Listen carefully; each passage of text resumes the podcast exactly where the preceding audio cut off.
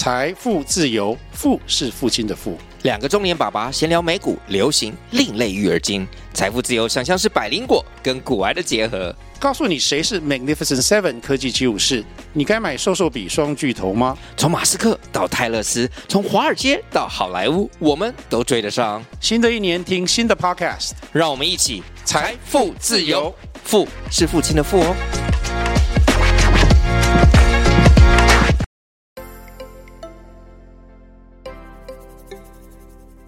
大家好，欢迎收听斜杠杠杠杠，大家来开杠。我是乔王，我是威廉。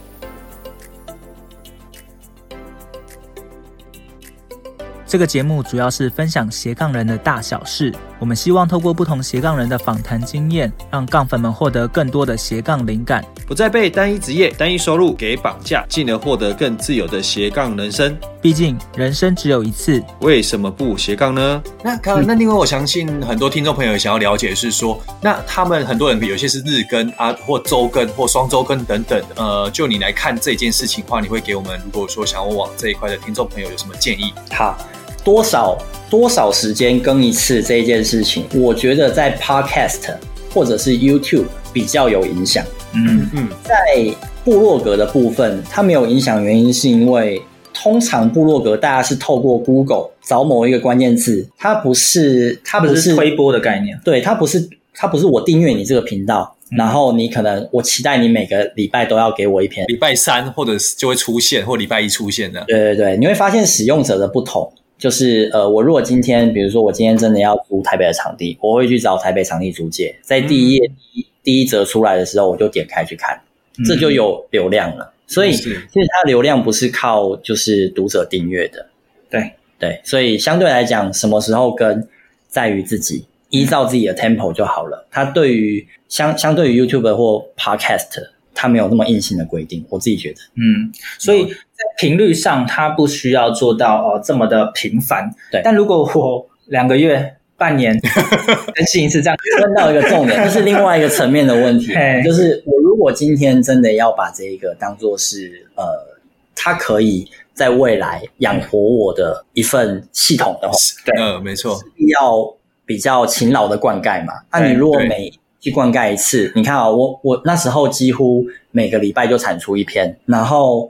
我一年之后才有成果，可是你如果一年一篇的话，嗯、那你要什么时候才有成果呢？那这个不一定是那个他用一年的精华肥料灌出来的一篇。哦，那我不确定这样可不可行啊？我印象中 Google SEO 还是会看你的网站的文章丰富度。还是会看更新哦，丰富度还是会的，对，了解，嗯，所以大家虽然不会被被这个时间绑架，嗯，但是你也不要因此就真的这么久没更新，嗯，哦，那其实养成这个习惯，你也比较会持续下去啦。嗯，一旦有时候写，有时候又不写，很容易就会放弃。是，嗯，那我相信卡尔当时是在一边工作，嗯，一边写部落格嘛，对。那很多上班族就会觉得，我上班已经好累了，嗯，然后时间下班时间又不太够，假日又想要放松休息，出去玩，洗衣服、倒垃圾。你是怎 乔完要骂我是？怎么样去兼顾的？就是又有时间写部落格，然后又可以上班上的还不错，然后对，应该是说他应该是说乔王意思应该是说，呃，譬如说一般上班族可能在第一时间上，呃，还有说体力上的一个状况之下。那怎么样有效率产出高品质的一个文章？有什么一些建议？嗯，那其实还有一些杠粉，他可能是已经是妈妈了。哦，对，妈妈妈妈，就小朋友 就会很吵啊什么的。对，那要要怎么去达到一个平衡，或者是要怎么去抽出这些时间？嗯，卡尔可不可以分享一下自己的经验？好，我先分享刚刚提到妈妈这一件事情。嗯，如果呃观众是现在才，应该不太可能中间进来听嘛，哈，就是。我其实必须负担家里的长照，我必须照顾一个就是需要，呃，就是身体有残疾的弟弟，跟一个高龄已经快九十岁的阿嬷。所以你有两个人要照顾。对，我有两个人要照顾，然后我弟弟比我还高，一百八十公分，我要帮他洗澡，我要帮他喂饭，然后我阿嬷也有一点轻微的失智症，他动不动就是我要扶他去厕所，因为他忘记自己上厕所这件事情。嗯，那你要说顾小孩比较累吗？我反而觉得像顾我弟这种一百八十公分的巨婴还要更累一点。我我坦白讲，嗯、所以因为顾小孩就没时间，在我这边比较不能形成一个一个原因。嗯，那上班就就看我我我觉得说上班要必须看你的心态。如果你是台积电，早上七点就要到，然后晚上十一二点才能回家，你确实回家就只有睡觉一途。嗯，再不睡觉就真的。那你选你你选台积电的原因就是因为它薪水高嘛？没错。那对啊，那他既然薪水高的话，那你要学的已经不是在建构系统这一件事情，你要学的是购买系统，因为你拥有的资金多，你可以借由购买系统，就是购买存股之类的来累积被动收入，这是你可以做的。嗯，可是你这样子累积累积之后，你有一天真的离职了，有很多空出来的时间，你再去尝试建构被动收入系统这件事情。嗯，对。那一般的传产上班族。我倒觉得这比较不能当做一个借口，因为一般的，如果今天是朝九晚五的话，你其实下班你扣除扣除掉通勤时间，回到家六点，然后再吃个饭、洗个澡，七点，七点到十二点，你还至少有五个小时的时间。我其实就用那五个小时的时间在写文章的。嗯，对，所以很多时候在于说，你到底愿意为你的未来付出些什么？不可能是没有付出就有收获的。那我我付出的就是我我希望有一天能够我我我我自己比较担心是说我没有办法我没有办法在需要照顾家人的时候，然后有能力离职，因为我的收入的问题，所以我那时候其实常常在常常在逼自己，一定要在现阶段我们外劳还撑得下去的情况之下，我一定要多做些什么，嗯、那就是利用每个晚上的那五个小时，慢慢的一篇一篇产出，嗯，对。所以像卡尔在工作，他也大概有工作到七年左右嘛。对对，所以他不是说马上写完部落格，然后就隔一年就财富自由，或者说隔一年之后就 诶完全不需要工作就可以直接那个。他其实在这个过程中就一直不断的去累积自己。那因为可能在家里的状况之下，他比较更有危机意识，所以在下班的生活、下班时间，他就会更了解说要怎么去分配。对，所以我觉得它比较是一个时间上优先顺序的分配的问题。嗯，因为有时候在弄一下摸个手机，划个下看一下电脑电视，那时间很快就过去了。但你是要花在这上面，还是要开始去花在可以建构系统上面？对，所以像比如说像威廉，你下班大概也是六点多嘛？哦，不一定啊，要看。没有，我下班后都在录 podcast 啊。好，建构那个未来的这些系统。哇哇，反应很好，反应很好，这一题回答不错。其实我们在上班，像我之前上班的时候也是，是啊。下下班之后我才录 podcast 的嘛，我不可能在上班时间录，那我总是会找到时间来录 podcast。没错，没错，就是你未来想要过什么样生活，你现在就开始做这项的准备。耕耘呢，嗯。所以在假日的时候，你也是在写部落格文章吗？还是？嗯，因为在假日的时候我，我我那时候假日不用上班嘛，然后我在家里就会多少帮外劳做一些事情。嗯，了解。对，然后在照顾弟弟或阿妈的时候，他们在看电视的时候，我就是。在他们面前，然后就是边写文章这样子。嗯，对对，因为照顾不见得是一直完全不能做自己的事情。对，有时候还是可以抽出一些些时间，他们也会有睡觉，嗯、还有看电视的时候。哎，对对对。看、嗯，那我觉得。呃，听众朋友应该也更好奇，是说，呃，你在做像呃部落格大概一两年的一个时间嘛？那过程中你有没有去上一些课程，还是说看一些书，然后就觉得，哎说，呃，如何呃部落格这一块就是做更好？就这一块你有去有去获取什么样的资源，或是说给我们新进的一个听众一些建议吗？好，呃，这个部分如果今天是刚开始入门，想要尝试写部落格的，我会建议你，嗯，其实不用花钱去上课，网络上有很多在讲 SEO 的文章。或者是在 SEO 的 YouTube 影片、嗯、Podcast，你可能都可以去借由这些免费资源来提升自己。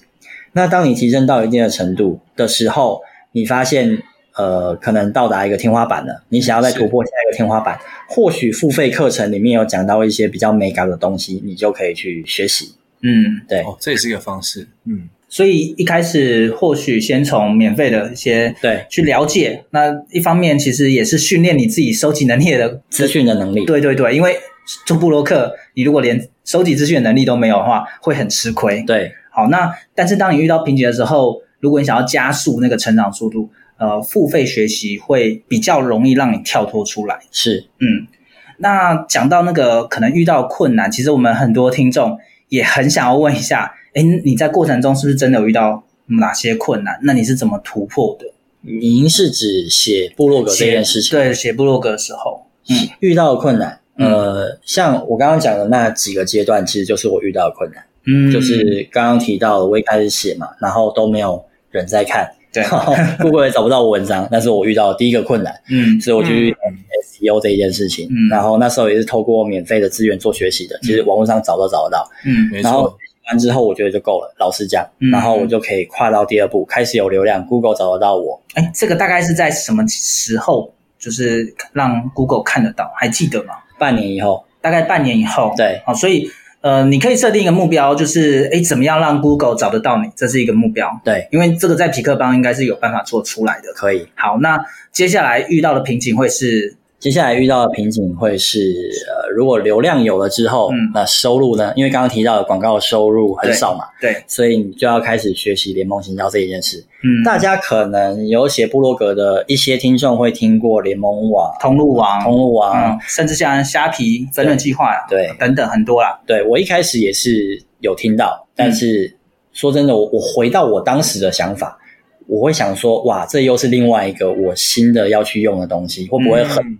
嗯对，我也很害怕它。嗯，可是就是这是第二个困难，你面对新的东西会害怕，但是你不要停止去接触。嗯，害怕就害怕吧，去接触看看吧。嗯，对，我那时候也就是慢慢的摸出来，哦，原来有这两个平台，或者是说后，其实后面我才用虾皮啦，我很很后面才用虾皮。对，因为它后面才出来啊。对 对对，对 我一开始有联盟网跟通路网。对对，然后那时候摸一摸之后，开始试着把它置置入文章中，然后开始试着优化自己的语法。怎么写才会让别人比较想要点进那个链接看？嗯，这又是另外一个自己在操练的过程。嗯，嗯，第二个部分我比较没有去，我比较没有去呃上课或什么的。嗯，我比较是去看网络上别人是怎么写的。诶，他他写这样子，靠，我真的会想要点进去看呢。然后我就去学他，他是用为什么语法？嗯，就是呃你。这种东西我我实在很难用讲的讲出来，就是比如说有一些人讲话，嗯，就会比较让人家觉得哦，他讲的好有道理哦。对对，虽然不一定是对的，讲的方式或者是用的词语，你就会觉得他哇，好像好有道理哦。这种中了中了中了中了，它是一种感觉，它是它是感性的，它不是理性的，所以我没有办法用理性的分析。它拿一个方程式公式这样。对对对，嗯，那大家就可以自己去自己的那个领域去看呐，因为现在讲财经领域跟。假设你是其他领域，美食啊、旅游又有点不太一样嘛？嗯，没错。那这个大概会是在什么阶段下而已开始有联盟行销收入呢？大概是。就一年一年以后吧，一年左右嘛。其实我发现我历程都大概半年半年，半年做一个突破。前半年算是尝试的过程，然后之后发现，哎靠，Google 真的找不到我的时候，开始去学习，然后突破，然后慢慢的有流量之后，一年之后又慢慢发现，哇，天哪，我要靠这个广告收益，这一份收入真的是有点少，嗯，那怎么办？后来慢慢去了解到联盟行销，慢慢去学，再慢慢放进去，嗯，然后也是大概，呃，这就这就比较。这就不能说一个时间点了，它就是慢慢会出现效益的。对，所以第二年我大概就是在搞联盟行销这一件事，在学习这件事情。嗯，对，然后第三年，像今年是第三年了，对，我才开始跳出来做自家站。嗯嗯嗯。那我其实自己想要问一个问题哦，就是很多部落客他的文章或许也写得很好，然后他也很积极推广，但为什么嗯卡尔尼的可以排名到那么前面？你你你自己觉得成功的原因会是什么？嗯，因为其实财经类布洛克应该蛮多的嘛。对对，那那你觉得为什么你的会比较被被排名到那么前面，然后那么多人看，哇流量那么大？乔王真的太会问了，这个我真的好想知道，就是在挖宝。好，这个老实说可以变成是一个收费课程，但但其实卡卡尔说这个下一集见。我我想跟各位听众讲的是，我自己个人比较比较觉得，反正这些知识是是可以跟大家分享的啦。我比较我我自己也没有做什么收费课程。嗯、呃，刚刚提到那个自动化理财这本书啊，嗯，我会把它做成书，是因为呃，我这边岔开来讲一下。好啊，好啊。等一下我再，我我我再讲刚刚提到的。对对对。嗯，我会做这本书的当初原因是因为各位听众可能不知道，我是一个兔唇儿。哦，那其实，在小时候，因为兔唇主要就是唇上唇跟上颚会裂开，嗯、所以它是一个外观上的一个呃的一个缺陷。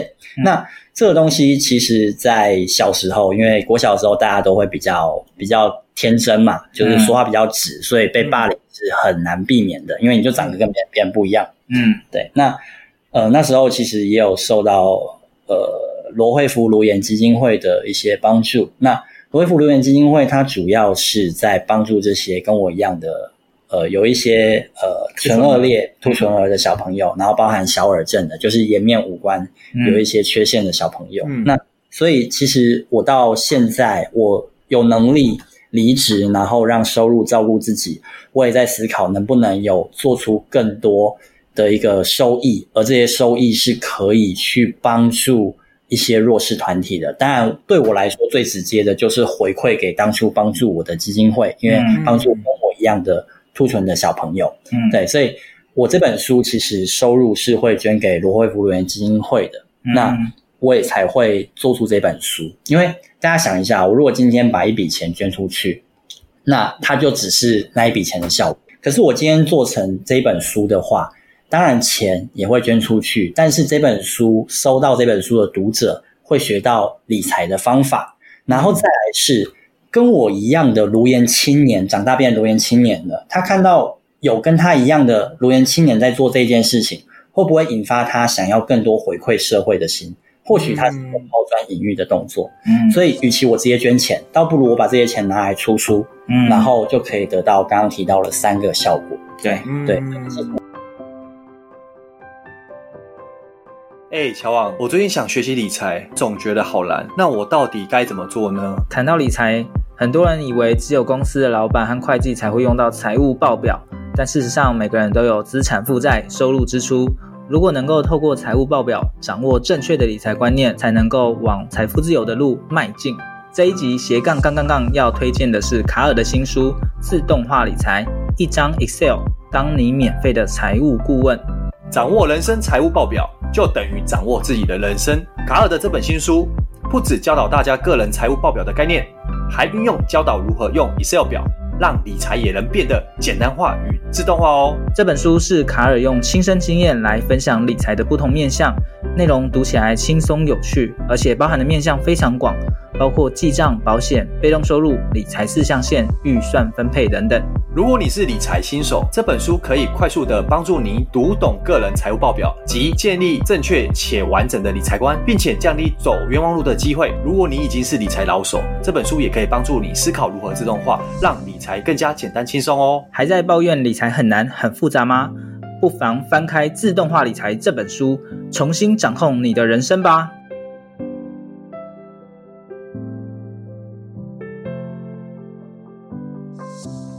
我没有在做收费的课程，那所以刚刚提到那个东西，我可以全部的告诉你们如何让 Google 找到自己的文章。其实呃，挑说几个，我现在算不出来，但有几个部分可以给大家参考。首先，第一个，你的关键字一定要下对。嗯，关键字其实网络上也有很多文章在讲，你只要在 Google 打上关键字，它下面出来的就是别人会查的。嗯，比如说你打场地出租借。它下面出来的可能是台北场地租借、台中场地租借，那些都是别人会查的。还有包含场地租借一百人、场地租借三十人，嗯、那些都可以变成你的关键字。嗯，只要是 Google 上面查得到关键字，就可以适当的放出放入你的标题还有文章当中。没错，对，这是在关键字搜寻的部分。嗯，好，你如果关键字都还没有搜寻，那你自己下标题跟内容乱打一通。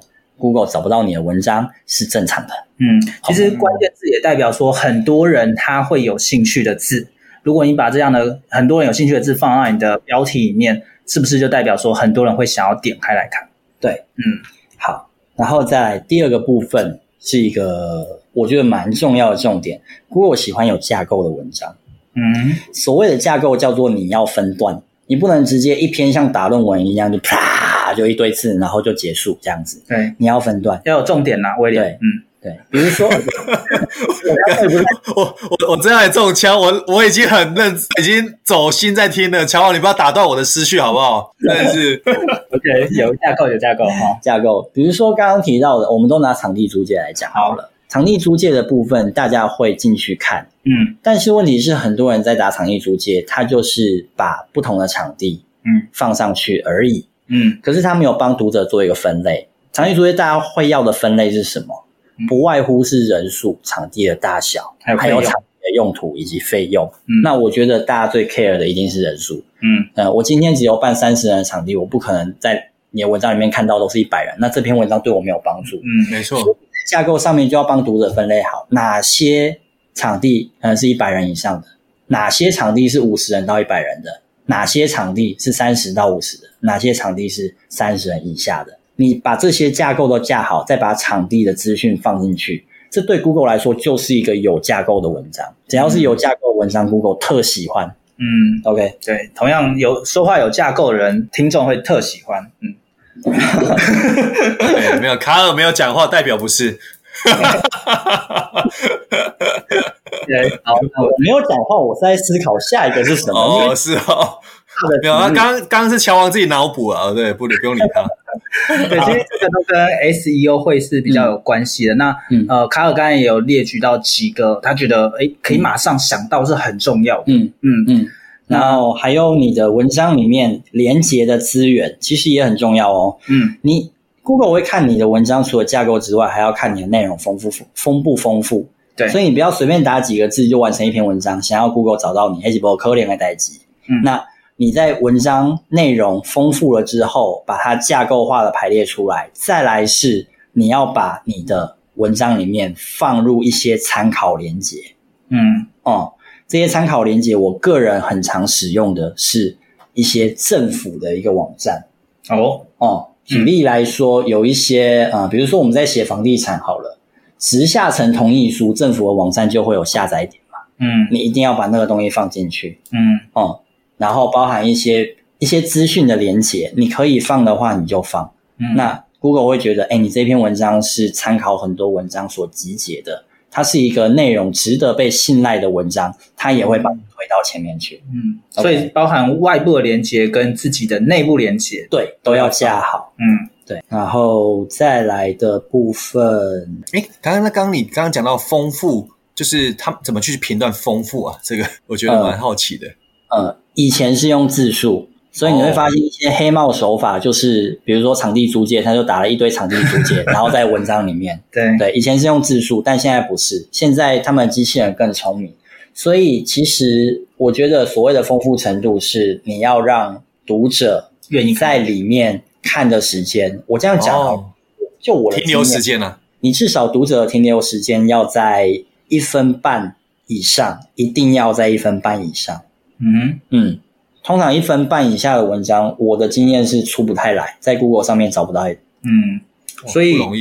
分半代表呃这一篇文章很有读的价值，所以他会细读。也有可能是因为它的资讯丰富量很大，他、嗯、会花比较多时间看去。嗯，对。嗯，那啊，乔王会不会有一种是像我写一写，然后看不懂，然后看了好几次，大概三秒钟就跳出的话，这种网页就哦，对对对对对，有一种会扣分的，是即便你今天不小心被排到前面了，可是他找了这个关键字，先进到你的文章之后，他可能看没几秒钟就跳出来，又进到下面那一篇下面那一篇文章。然后呢，他看了很久，终于找到，比如说我们刚刚讲的场地租借，终于找到一个场地租借连接过去，然后实际有成交下单的。嗯，下面那篇文章就会被推到前面，你的文章就会被往下排。我靠，嗯、这也是 Google 算法之一。嗯，它会有一些方式去判断这篇文章是不是有价值。这个价值可能是看的时间，也有可能是看完之后去点阅啊，或等等。那那以前 Google 它会评估所谓的跳出率，就是哎，你那个跳出的很快。嗯，它现在 GFO 改成是参与率哦，就是你你的读者参与这一篇文章的程度到哪边？嗯、对，好，所以大方向来说，就是你这一篇文章怎么去提供那个价值，怎么样让他会愿意看得下去？是，嗯，是。其实啊。其实我觉得后面刚刚讲的那些，就是什么跳出的时间啊，它会跳出到下一篇文章看啊，那比较像是 Google 演算法自己的。我觉得大家不用那么去 care，嗯，原因是因为你如果前面关键字 OK，你的架构跟你的内容都架的 OK，然后在里面你里面有足够的参考连接，其实你这篇文章就够丰富了。接下来你要学的，前面这三个就是我讲的，学会 SEO。接下来你要学的叫做如何让读者看完你的文章会想点进你的联盟行销链接。嗯，这就是在感性的部分了。而唯有到感性的时候，你的文章读者停留的时间才会拉长。嗯嗯。所以有一些是比较偏理性方面的，对，那这个跟可能 Google 的一些演算法、SEO 技巧有关。是，但是人们真的会愿意相信你，然后愿意去购买，这个就要运用到的感性技巧了。对，没错。那感性技巧，大家就是没有各凭本事，真的很难去 去发挥。嗯、对，但代表说你其实是要用心写啦。对，有时候你不用心写，你去照抄一篇单纯的整理，你是很难让人家想要去。去点击的是没错、嗯，好，所以呃，部落格其实有很多的技巧，那大家真的如果呃有兴趣的话，网络上确实很多资源可以去参考，哎、嗯，或许机会可以再跟啊、呃、卡尔这边啊、呃、去交流一下，可以，对不对？好，所以呃，卡尔，如果说大家对你的不管是官网啊、粉丝页哦有兴趣，要怎么去搜寻得到你呢？呃，在 Google 搜寻理财新手福利社就可以了。嗯，所以不管是你的官网或者是粉丝页，都可以直接找得到嘛。对。那如果大家对于卡尔的新书诶有兴趣的话，那要怎么去搜寻呢？也是 Google 搜寻自动化理财、嗯、就可以了。OK，哇哦，OK。那我们这些的资讯也会同步放在我们的节目下端，把它放到呃我们的下方，让大家可以直接去做购买。那如果说像是你在购买这本书的话，呃，卡尔是全部的收入是会捐吗？还是怎么样？对啊，嗯，所以我我个人其实那时候听到是还蛮讶异，因为很少听到作者他出书，然后结果把他自己全部的书的收入都捐给呃，就是公益的团体，大部分可能会哎我几趴捐给公益团体，然后一边做善事，但是卡尔这一本书真的是呃为了算是做公益，然后回馈，抛砖引玉，对，没错，对对对对。那大家其实真的对呃理财有兴趣的话，我也真的非常的欢迎大家去做一个购买。那其实也是透过这一本书跟卡尔结缘的。那时候 突然丢了一个讯息说：“哎、欸，乔王，你要不要来写个序这样子？”我说：“ 哇，荣幸这样，谢谢小 乔王愿意帮我的书写。”然后，你不知道乔王那写序的时候手都在发抖啊，不敢乱写，气到发抖这样。对对对对，不然下次都不敢去台中了。好，所以这。书也有哦，我前面也有写序啊，大家也可以看一下。嗯，哎，那可能蛮好奇是说，像这本书的话，你会觉得说，哎，呃，怎样的一个背景，或是适合哪一些的类型的人来看呢？如果我们听众朋友对这一块有兴趣的话，呃，我觉得你如果对于理财有兴趣的话，嗯，就可以看了，因为他是从他是在讲理财，他没有在讲投资。嗯，那。你在看完这本书之后有几个好处？第一个是你会有一个非常简单的理财方法，甚至那 Excel 表我都做好给你了。第二个是你可以避免自己被诈骗的风险。嗯，原因是因为当你搞懂了理财跟投资的不同的时候，你会更去对那些呃吸引你快速获利的那些呃广告词会更无感。对，嗯。然后在第三个部分是，你也可以实际上从我的经历中学到，我们到底要如何规划自己的人生。嗯、因为我或许听众有跟我一样，家里遇到需要长照的状况，那我我在想的是，我今天是我都没有任何准备，而我就遇到了需要长离职长照这一件事情，这就是导致为什么很多社会。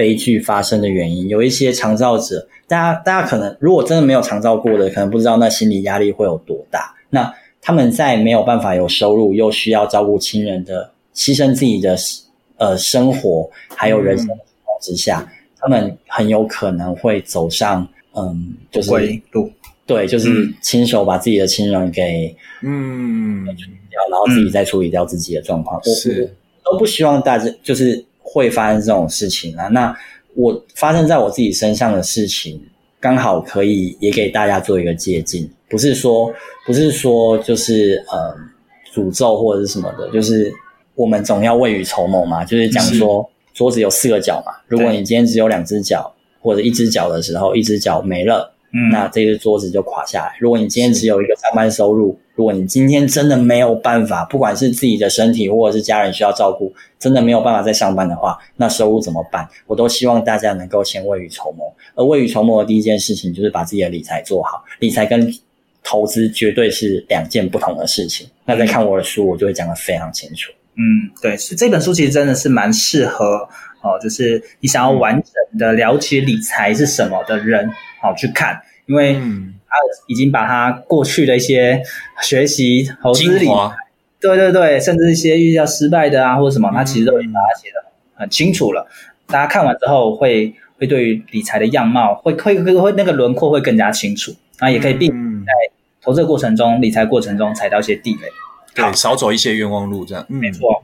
好，那我们的节目都会邀请来宾分享一，呃，给杠粉们一段话，那去呃勉励他们，他们可能在斜杠过程中，呃，有什么样的话是可以给他们的呢？嗯，我知道你卡尔好像有一句名言嘛，对不对？哦，OK，呃，我会建议在人生的路上，突然变成是什么？来来来，乔旺放背景音乐，这时候你要插背景音乐，效果要做效果。其实，其实大家在职涯，不管是或者是生涯路上，我我我我自己给自己的一句呃座右铭是：先化繁为简，再化简为繁。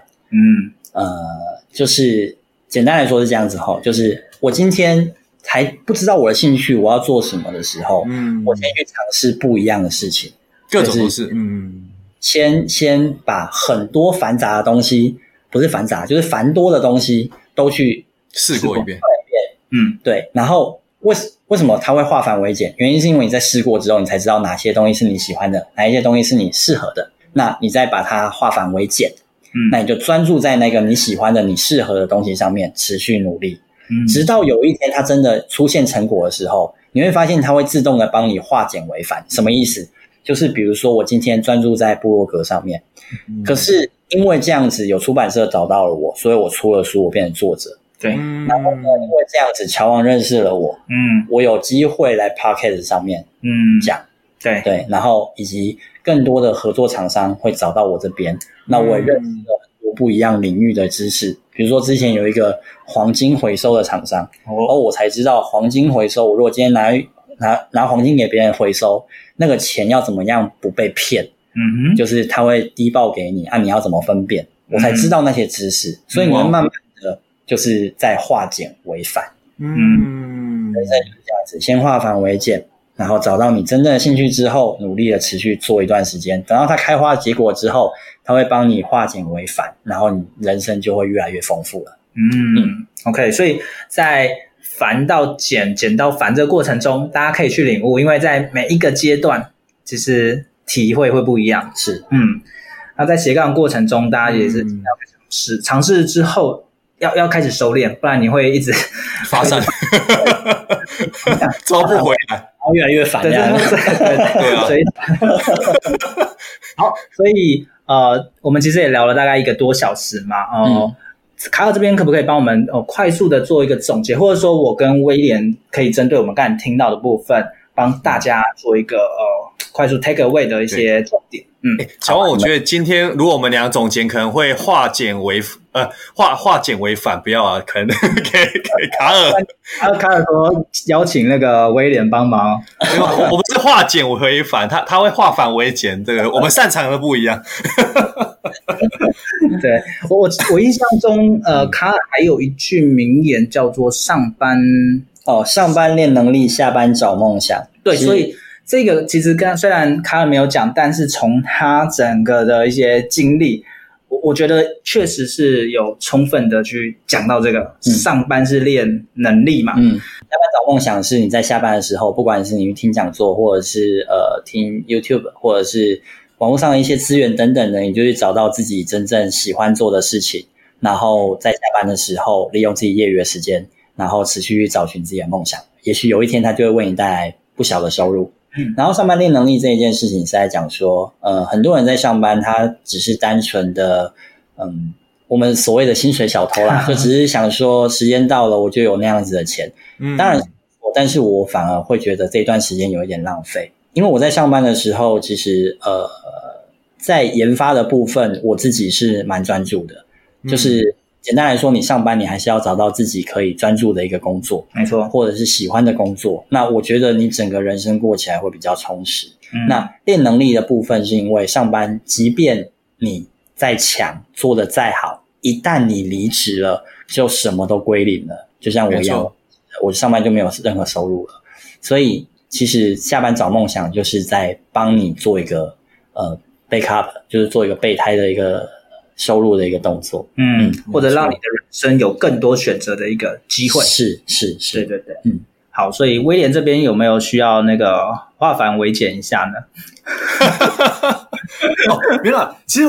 应该说，今天整场的访，我觉得我觉得最感动一件事情是，像那个卡尔他有提到是说，呃，像他出书这样的一个呃呃一个行为，因为其实他有提到一个精神是说，他在出书的时候，然后如果越多人看到，因为这本书，然后让自己的理财然后变得呃更好等等，那相对也产出更多额外的一个收入。但另外也是说，可能像啊卡尔他的这样的呃善的一个影响。然后可能会有一个把一个，就是可能在不同领域、不同世界，或者甚至是说，呃，除了台湾更多的一个国界，可能把他这一份正向的信念一个一个传得进、传得出去。那我相信他这个部分，他可能是一个持续性的，然后会一直这样递延下去，而且效果或影响力越来越广。那我觉得他这样的一个行为，我觉得是带来一个很正向的，对，然后也对社会一个启发。对，因为其实我们在做一个斜杠的过程中，大家我们会会想要是说，其实大家会觉得说，哎，斜杠可能是我帮自己多了一份选择。但是我觉得卡尔他做这件事事情是，他不止帮了自己多一份选择，而是帮了更多人多了更多的选择，更多的选择之后，其实是一个正向的回馈。我觉得他的影响力反而是一个呃持续而且是很正向的一个令人感动的事啊。其实威廉提到，大部分斜杠会为了自己，没错。啊没错，我为了让自己跳脱工作，让自己有赚到更多，都是以自我为中心啊，吴老师。嗯，但是怎么样让自己斜杠之外，还可以帮助到其他人，也可以就是让自己他的生活过得更好，没错，然后鼓舞到其他人做更多事情。我觉得卡尔这边他透过出书这个动作，帮助他自己诶有一些影响力，然后又帮助到基金会的人，然后帮助到有同样经历的人。嗯，这样的是一个蛮好的一个方式。嗯，那大家在斜杠过程中也不妨去思考一下，除了自己之外，你有没有办法去影响到更多人？对，帮助到影响到其他人。哎，乔旺，换你了，换你了，你不要躲过。你先讲完了。我觉得刚刚乔旺好像只是把我的话再讲讲过一次，用不同说法讲出来而已哦。乔旺，你这个薪水小偷，我要举发你，薪水小偷。对啊，我刚才已经从那个上班练能力，下班找梦想，找梦想阐述了。你看，乔王，乔王在拖延时间。你看，那其实我觉得，因为我自己也是布洛克嘛，那在过程中，呃，确实能够体会到那那段没有人看到的，然后没有任何的收入的过程。大家在不管是在写作还是做任何的斜杠，你都会遇到这样的经历。嗯，中间的那个阶段，我觉得卡尔提醒到我一件事情，那件事情我有点。忘了很久了，嗯，那就是说时间的长短不重要，嗯，怎么样在这个做的过程中知道自己诶要去修正，嗯，然后及时去修正之后再跳阶成长，嗯，那个才是重点，嗯，那当然你意识到自己做错了去调整，速度越快，你成长的速度就会越快，对，那当然你调发现的时候比较晚，调整的速度比较慢，你当然成长就慢变慢嘛，对。对，所以。这个我觉得那个才是重点，是他很很常问说，哎，你到底部落格多久会看到一些成果？嗯、多久流量？多久有变现？那我反问你，你多久发现自己卡关？嗯、遇到什么问题？嗯、你有没有调整？嗯，对。那这个重点要会看得见自己的问题，这才是重要。嗯，好，那今天真的非常的谢谢卡欧，今天特别从台中赶上来，我们现在其实已经到十点了。对，那我我们本节目为了感谢卡尔，那等一下你就陪他一起回台中好了，这样才公平，这样对卡尔才公平啊，小。如果真的大家对于呃卡尔今天的分享还有他的书真的有兴趣的话，也非常欢迎啊，这本书真的是非常的好的，因为市面上各式各样的书。理财投资书太正太多了，如果真的要选一本的话，卡尔这本书真的非常值得大家去好好阅读。嗯嗯，好，谢谢大家收听今天的斜杠杠杠杠，大家来开杠，我是小王，我是威廉，我是卡尔，我们我们下集见，拜拜。听完这期节目后，你觉得哪一个部分对你有帮助或者印象最深刻呢？欢迎你在 YouTube 频道下方留言告诉我们，并且分享这集节目给你需要的朋友喽。还有，请大家记得追踪一下斜杠杠杠杠的 IG，我们会把这一集的精华重点以及来宾送给大家的一句话整理之后放在上面，帮助大家快速复习。IG 搜寻斜杠杠杠杠就能找到喽。如果你也想要发展斜杠，我在脸书上有个私密社团，你只要在脸书搜寻斜杠人交流区，就可以免费加入这个社团，和大家一起交流更多的斜杠大小事喽。如果觉得这一集的节目不错，也欢迎在 Apple Podcast 订阅以及五星吹捧，或者在斜杠杠杠杠的 YouTube 频道订阅、按赞、追踪，并且开启小铃铛喽。